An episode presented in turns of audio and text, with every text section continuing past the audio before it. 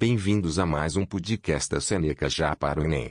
Lembrando que todo o nosso conteúdo está disponível gratuitamente no www.senecaja.com. Acessem. Hoje vamos falar sobre grandezas vetoriais e escalares de operações com vetores. Há dois tipos de grandezas físicas, as grandezas escalares e as grandezas vetoriais.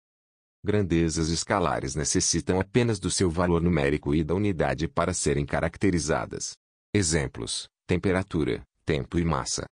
Já as grandezas vetoriais são aquelas que, para serem caracterizadas, são necessárias outras duas informações, além do seu valor numérico e da unidade.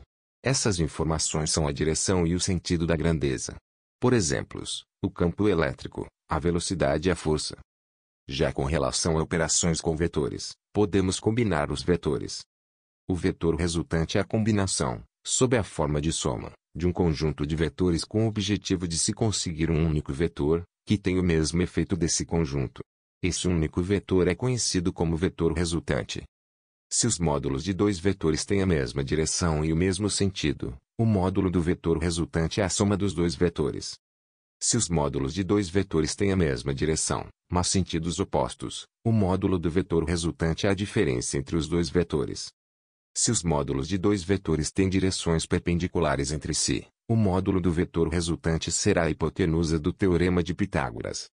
Se os módulos de dois vetores têm direções que formam um ângulo qualquer entre eles, o módulo do vetor resultante, ou seja, do lado oposto ao ângulo, terá valor obtido a partir da lei dos cossenos. Há, também os componentes de um vetor. Um vetor na diagonal pode ser decomposto em suas projeções no plano cartesiano. Essas projeções são chamadas de componentes vetoriais. Chegamos ao final desse episódio. Lembrando que todo o nosso conteúdo está disponível gratuitamente no www.senecaja.com. Até mais.